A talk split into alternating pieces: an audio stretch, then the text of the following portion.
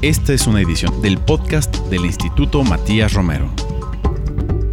¿Qué tal? Les doy la bienvenida al podcast del Instituto Matías Romero. Les saluda Alejandro Alday, director general del instituto. Vamos a dedicar este capítulo de nuestro podcast a un tema realmente apasionante para quienes les gusta o les interesa el derecho internacional. Se trata de la competencia Philip C. Jessup International Law Moot Court Competition.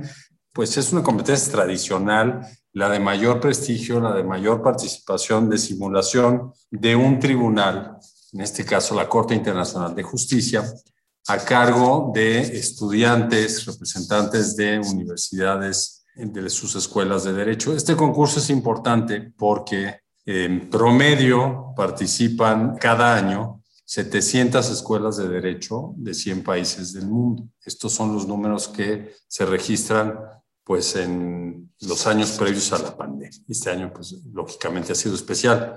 En este concurso JESU, vamos a referirnos como el JESU porque así se conoce coloquialmente, los equipos se integran por hombres y mujeres estudiantes de derecho de una misma universidad a fin de simular precisamente una disputa entre estados, que como ustedes saben, pues es el tipo de disputas que resuelve la Corte Internacional de Justicia órgano judicial principal de las Naciones Unidas. México ha tenido una participación constante en este concurso durante las últimas tres décadas, inclusive en 1998 la UNAM, el equipo de la UNAM obtuvo el primer lugar a nivel internacional.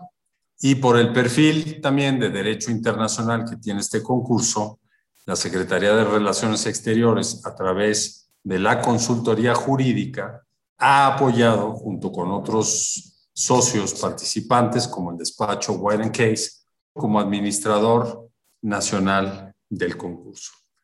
En 2021, que es un año especial porque toda la preparación previa se dio en medio de la pandemia, las rondas nacionales en México contaron con 16 equipos de distintas zonas del país y en la ronda internacional que terminó hace apenas unas semanas, participaron 574 equipos de 90 países. Entonces, vamos a conversar y por eso tenemos el, enorme gusto de dar la bienvenida al equipo ganador de la ronda nacional, el equipo del CIDE, integrado por cuatro mujeres. En esta ocasión están Mayra López Palacios y María Fernanda Salgado Córdoba. Y también con el equipo de la Universidad Iberoamericana, Ciudad de México, que obtuvo una participación muy destacada a nivel internacional y a quien representan esta tarde Daniel Orozco y Lorenza Urias. Muy cordial bienvenida a todas y a Daniel. Gracias por estar con nosotros y nos interesa mucho que nos cuenten sobre este concurso. ¿Cómo están?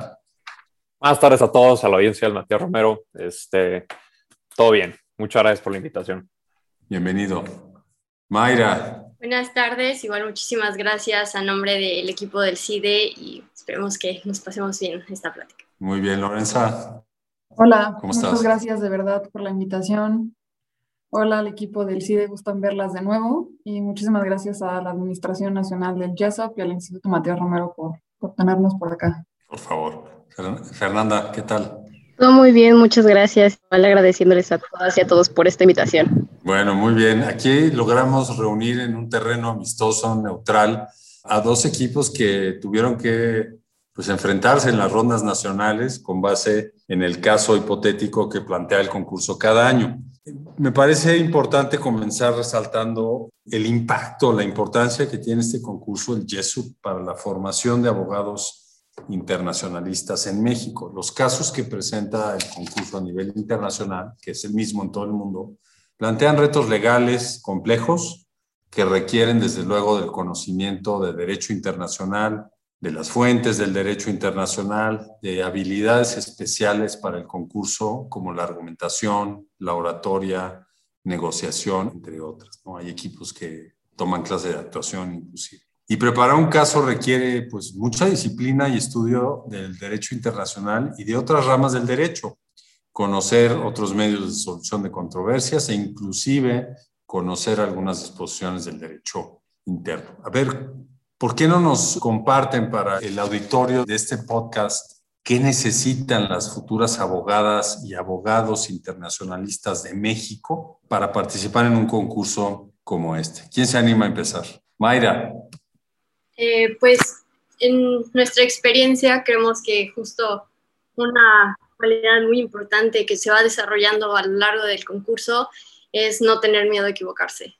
Porque justo el, concurso, pues inician todos en la misma base, bueno, hay unos que saben un poco más de derecho internacional o unas, y, pero vas aprendiendo. Entonces también tienes que saber cuándo pedir ayuda y saber que no hay nada malo en justo no saber. Y otra cualidad, pues algo que es muy necesario es confiar en tu equipo y en el trabajo que tú haces. Eh, esta es, o sea, es un, este concurso gira en torno mucho al trabajo en equipo y genuinamente creo que en una sola persona sería una carga ridícula de cosas por hacer, entonces la mejor opción que tienes es confiar en tu equipo y trabajar con y con las demás integrantes y pues justo saber que todos están como moviendo hacia un mismo objetivo. Muy bien, muchas gracias. Aquí partimos obviamente de que las universidades a las cuales pertenecen las personas que integran los equipos les brindan apoyo. Pero, por ejemplo, Lorenza, ¿qué se requiere en términos de estudio y de conocimiento de derecho internacional para poder enfrentar exitosamente una competencia como esta? Bueno, pues primero que nada me gustaría decir que no me gustaría partir de la base de conocimientos o experiencia académica, porque este año al menos nuestro equipo demostró que, por ejemplo, en otros años no se permitía la entrada a alumnos de semestres bajos que no habían cursado la materia de Derecho Internacional Público, pero este semestre, bueno, este concurso tuvimos a alumnas de segundo semestre que lo hicieron espectacular. Tampoco me gustaría decir que se necesita eh, ya tener un nivel de, escritura y, de habla perfecto en inglés, porque es un concurso mediante el, que te da la oportunidad de irlo desarrollando mientras lo vas llevando a cabo. De habilidades académicas, más bien yo diría que justamente se necesita muchísima tolerancia a la frustración a acercarte a un problema que de verdad no tiene solución. O sea, el, caso está perfectamente diseñado justamente para no tener una respuesta a un problema jurídico. Entonces, es mucha tolerancia a la, frustración, eh, muchísima dedicación de estudio, de lectura, de ir mejorando, de ir aprendiendo de los errores y, y muchísimo compromiso. Más que cualquier habilidad académica o experiencia, yo, esas son las cosas que yo diría que se necesitan. Gracias. A ver, Fernanda Salgado del equipo del CIDE, que fue el equipo ganador en la ronda nacional aquí en México. En tu opinión, ¿cómo se califica el nivel de exigencia que tiene el yeso? bueno, pues yo calificaría el nivel de exigencia como uno muy alto, como ya dijo mi compañera Lorenza, em, de lo que más requiere este, esta competencia es de disciplina. Eh, porque pues sí es un alto nivel de exigencia, son horas de estar aprendiendo y familiarizándonos con el derecho internacional, porque al menos en nuestro caso, Mayra y yo no teníamos ninguna experiencia ni conocimiento previo sobre derecho internacional, entonces son horas de capacitación, de estar entrenando, para las rondas orales era practicar diario, a veces dos, tres veces al día. Es, es, muy exigente, es un nivel de competencia muy fuerte, pero algo que también me gustaría agregar es que también es necesario pues tener mucho amor por lo que haces, ¿no? O sea, disciplina, compromiso y mucho amor por lo que haces, porque hay momentos en los que son muy pesados y si no le tienes ese cariño, ese amor, esa dedicación, puede que no, no salgan las cosas. Sin duda, creo que es importante lo que resaltan para la gente que nos pueda estar escuchando, que piense que puede concursar en los próximos años, pues tomar estos tips como arriba de las necesidades para poder salir adelante en un equipo. Pero, Daniel, en términos de esa capacitación técnica, digamos, eh, los equipos son autodidactas, tienen eh, asesoría de algunos profesores. ¿Cómo de este universo de fuentes de derecho internacional es que van seleccionando aquellas que ustedes consideran que son necesarias para enfrentar bien el caso en sus dos dimensiones? Bueno, ciertamente el nivel de autodidacta que tenga cada equipo dependerá de la universidad. Este, hay universidades que tienen, además de coaches, asesores, eh, por lo general profesorado, que les ayuda con, con, el memorial y con trabajo de investigación. Eh, nuestro caso en específico, en la Ibero tuvimos eh, dos coaches, ex participantes, que saben cómo funciona y que pues, nos pudieron agarrar de la mano y, y, llevar por el camino correcto. Este, es importante resaltar el trabajo de las coaches y también de los jueces porque o sea, así como nos enseñan en primaria que en nuestra existencia hay un ciclo de que nacemos, crecemos, nos reproducimos y morimos, el de Yesup es participas, coacheas y luego jueceas. Entonces, todos los que han sido coaches, todos los que son jueces, ya han participado. Todos los jueces te preguntan muy bien. Los, jueces se dan cuenta cuando, cuando no sabes de lo que estás hablando y se dan cuenta también cuando sabes de lo que estás hablando si tus respuestas son efectivas. Pero ciertamente el trabajo de las coaches que saben cómo reaccionan los jueces, este, que saben por qué camino se pueden ir los jueces, que saben además cómo reaccionan los otros equipos y que tienen ya estrategias previstas y probadas con, tiempo y, sangre, son las que nos ayudan mucho. De hecho, es nuestro caso que Lorenza, que ya lleva dos años participando, ya, ya, el año que entra va a ser, va a ser nuestra coach. ¿no? Entonces, se puede pensar en Jessup como una de estas carreras olímpicas de relevos de 4%, que uno da todo lo que tiene, va al máximo y ya le pasa la estafeta a la siguiente generación. Entonces, ese es el papel de Lorenza y en unos años seguramente ya se lo pasa a la siguiente y en unos cinco años la veremos allá jueceando y a nuestras colegas del CIDE también. Muy bien, pues bueno, Lorenza, ya te pasaron aquí chamba pro bono para el próximo año.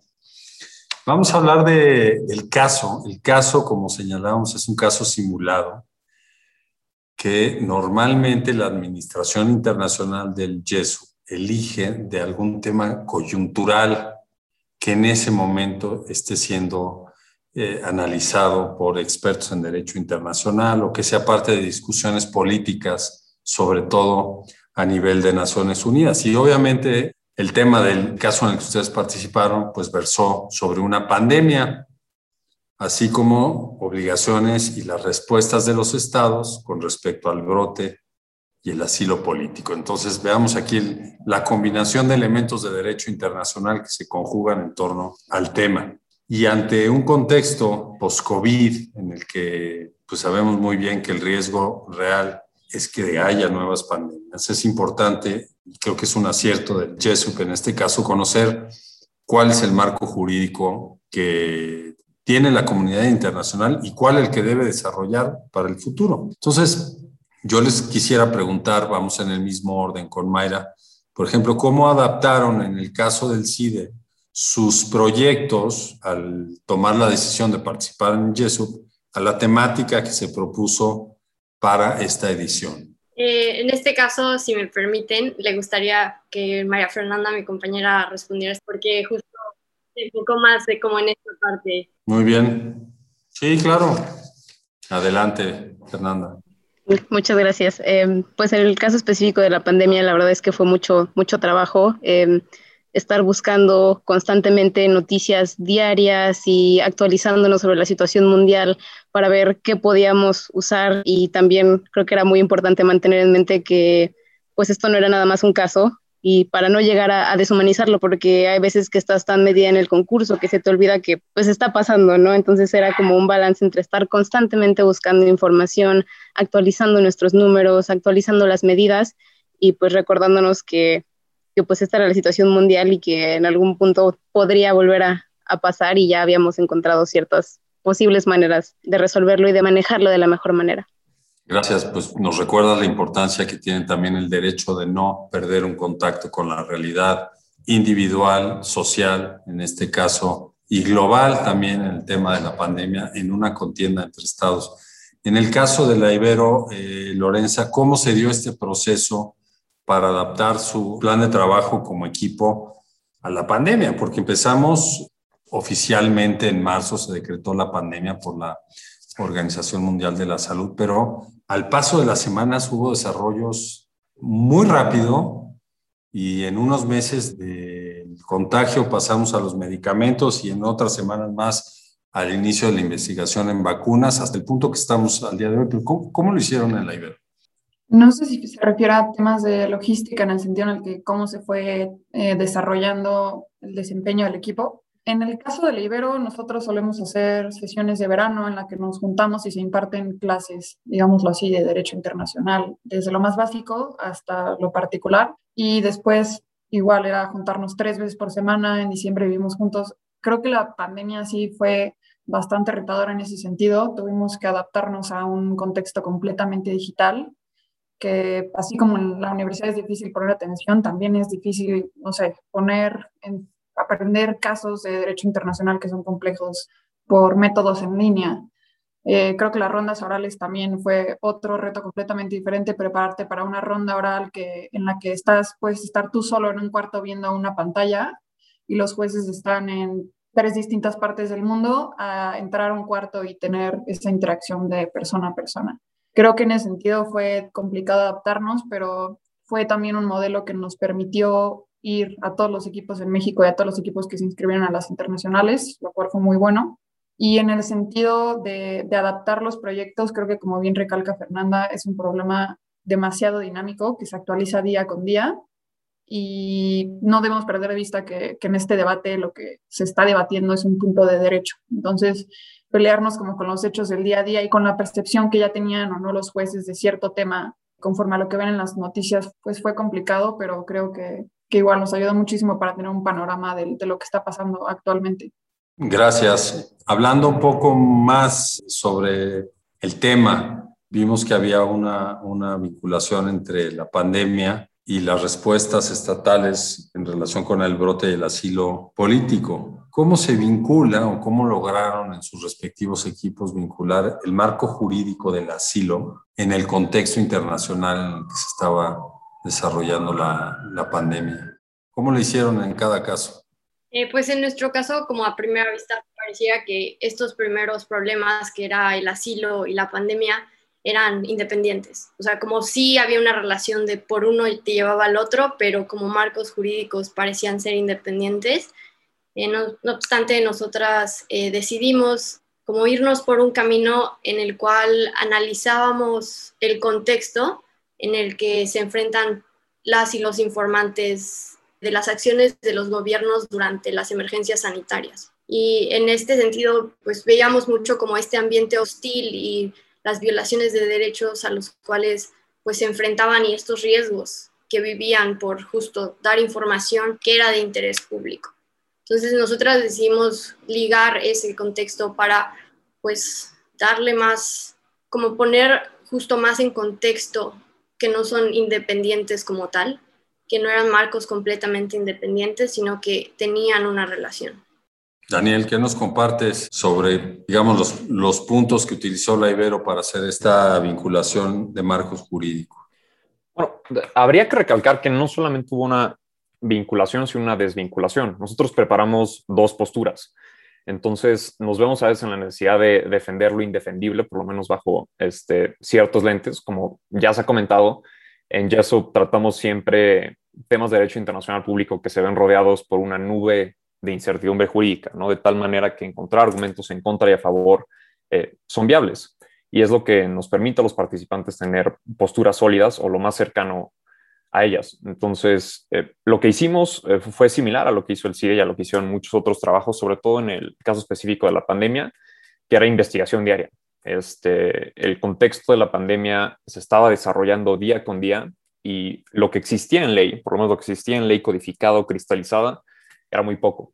Este, por lo que si me regreso al de las primeras preguntas que se hicieron, eso es parte de lo que ayuda a los estudiantes de Derecho que participan en YESO, este, a que salgan un poco del leguleyismo mexicano en que tenemos un positivismo arraigado y que lo que dice la ley es lo que, es lo que se tiene que hacer siempre, este, nos ayuda un poco a, salir de eso y a ver, ok, ¿en qué contexto se firmó X tratado? este, bajo qué circunstancias se adicionó este artículo a tal tratado. Este, los trabajos preparatorios, eh, ¿qué interpretación o a qué interpretación nos pueden llevar los trabajos preparatorios en estos eh, campos en específico? Entonces, eh, fue lo que hicimos, que es lo que hacen todos los equipos, no es algo propio de la Ibero, es, salirte de la caja de confort y ver maneras nuevas y creativas de hacer argumentos, sobre todo tomando temas actuales eh, como lo fue la pandemia y sobre todo el caso de aquellos que revelan secretos de Estado. Este, en las rondas eran muy sonados nombres como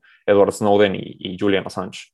Entonces, además de un bagaje jurídico que es necesario, pues una que otra leyita las noticias también ayuda para consolidar argumentos.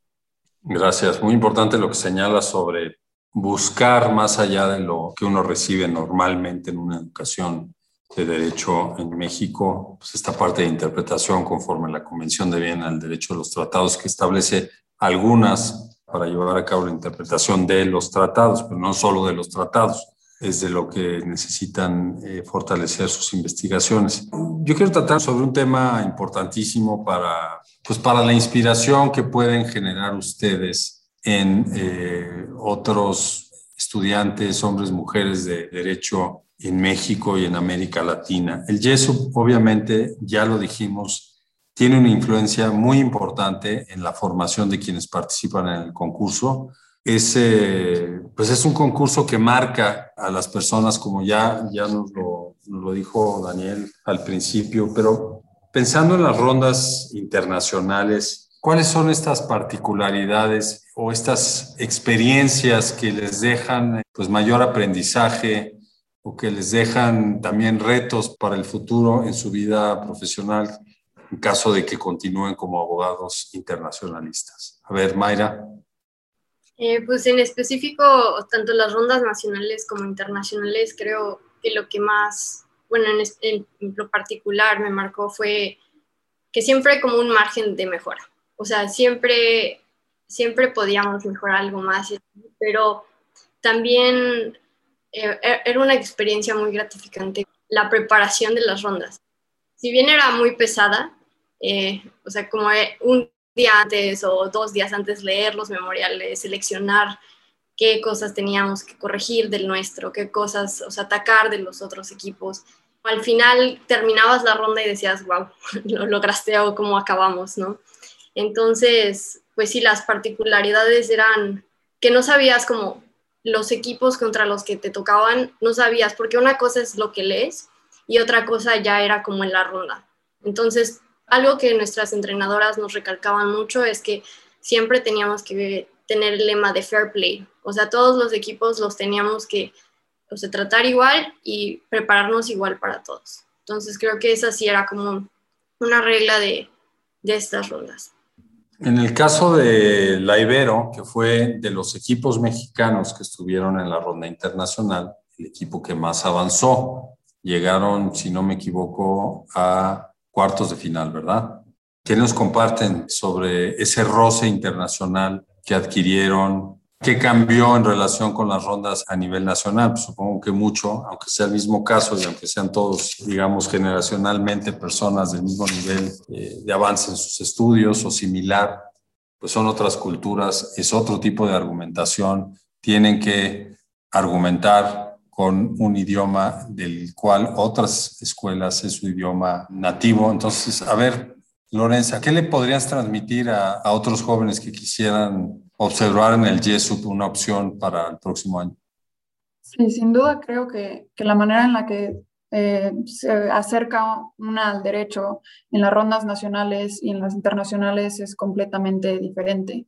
En las internacionales partes de una base en la que, en la que todos los equipos ya traen más experiencia y puedes meterte a puntos mucho más finos de derecho y también ser mucho más creativo con los argumentos. Creo que son rondas las internacionales en las que se aprecia mucho más la creatividad y una forma mucho más eh, nueva y dinámica de ver el derecho y relacionarlo justamente con la realidad, con los hechos que estás viendo en las noticias todos los días, etc. Em, es una riqueza de argumentación impresionante. Un día estás leyendo un memorial de un equipo en Japón y al día siguiente de Alemania y al día siguiente de Canadá, Estados Unidos, eh, nosotros concursamos como con ocho o nueve países, entonces la manera en la que aplican el derecho y lo argumentan es completamente diferente. Creo que aprendimos muchísimo para el próximo año.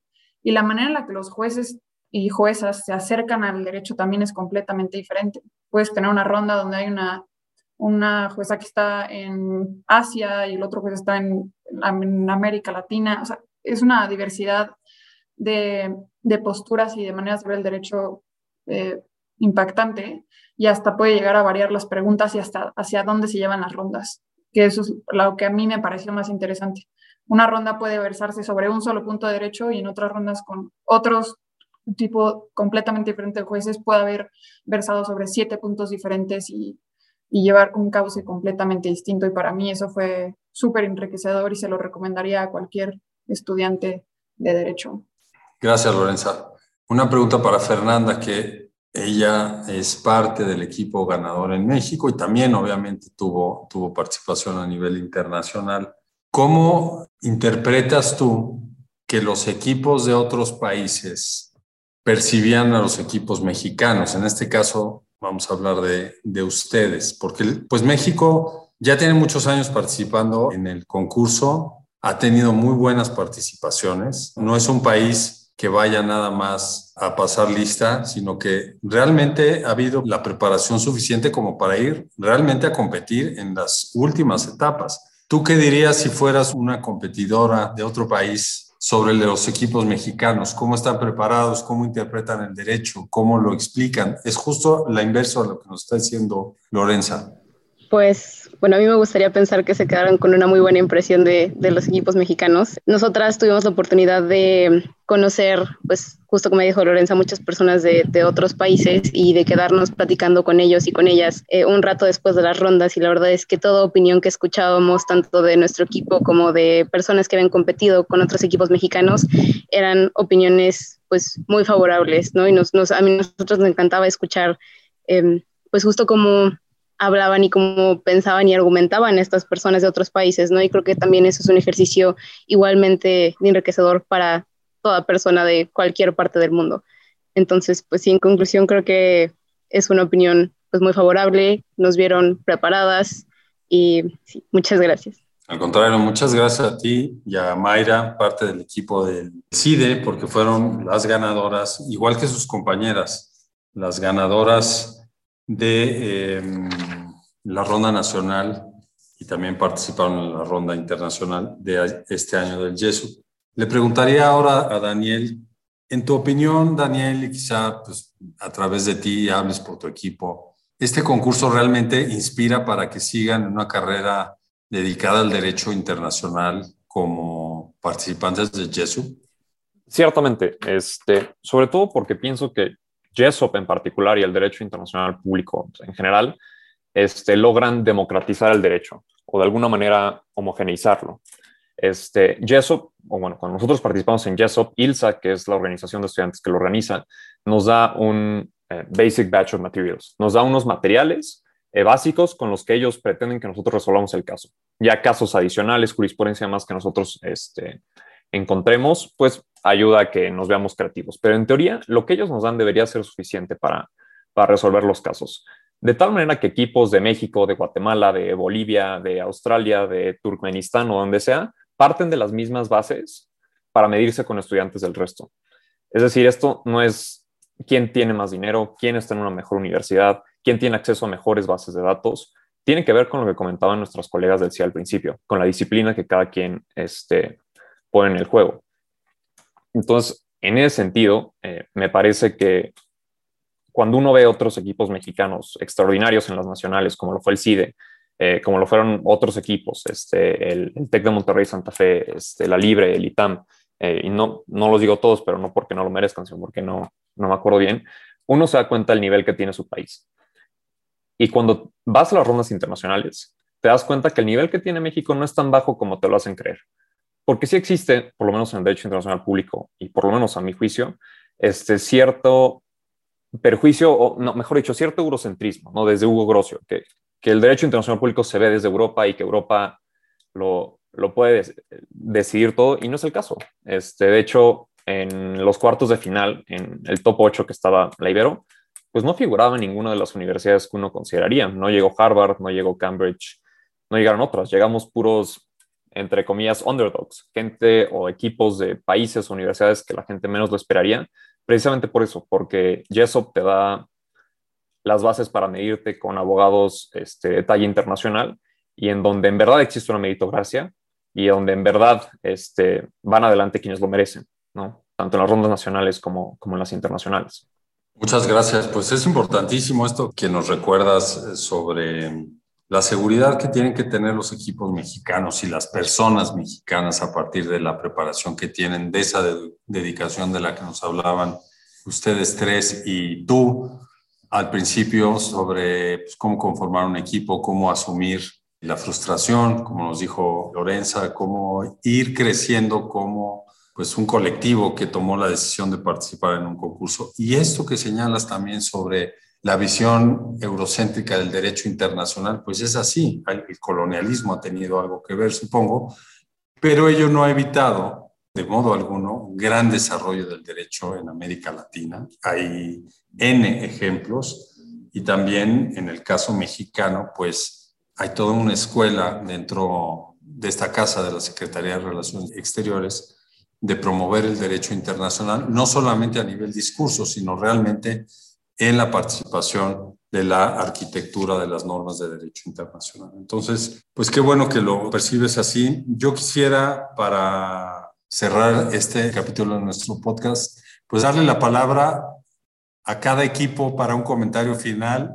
Quien quisiera hacer un comentario final por parte del CIDE y después de, de la Ibero. Mayra. Pues nosotras, eh, de parte de nuevo, o sea, damos las gracias por invitarnos, también a la Administración Nacional, y nos gustaría invitar a todos los participantes que se animen, o sea, que no le tengan miedo, que lo intenten, que lo prueben. Creo que o sea, es importante recordar que todas las escuelas que iniciaron, o sea, cuando la primera vez que participaron no traían mucha experiencia, entonces es una cuestión de probar que funciona, probar que no funciona y seguir intentando. Entonces, nosotras, de parte de las cinco y nuestras entrenadoras, les damos las gracias y pues que se animen todos y todas.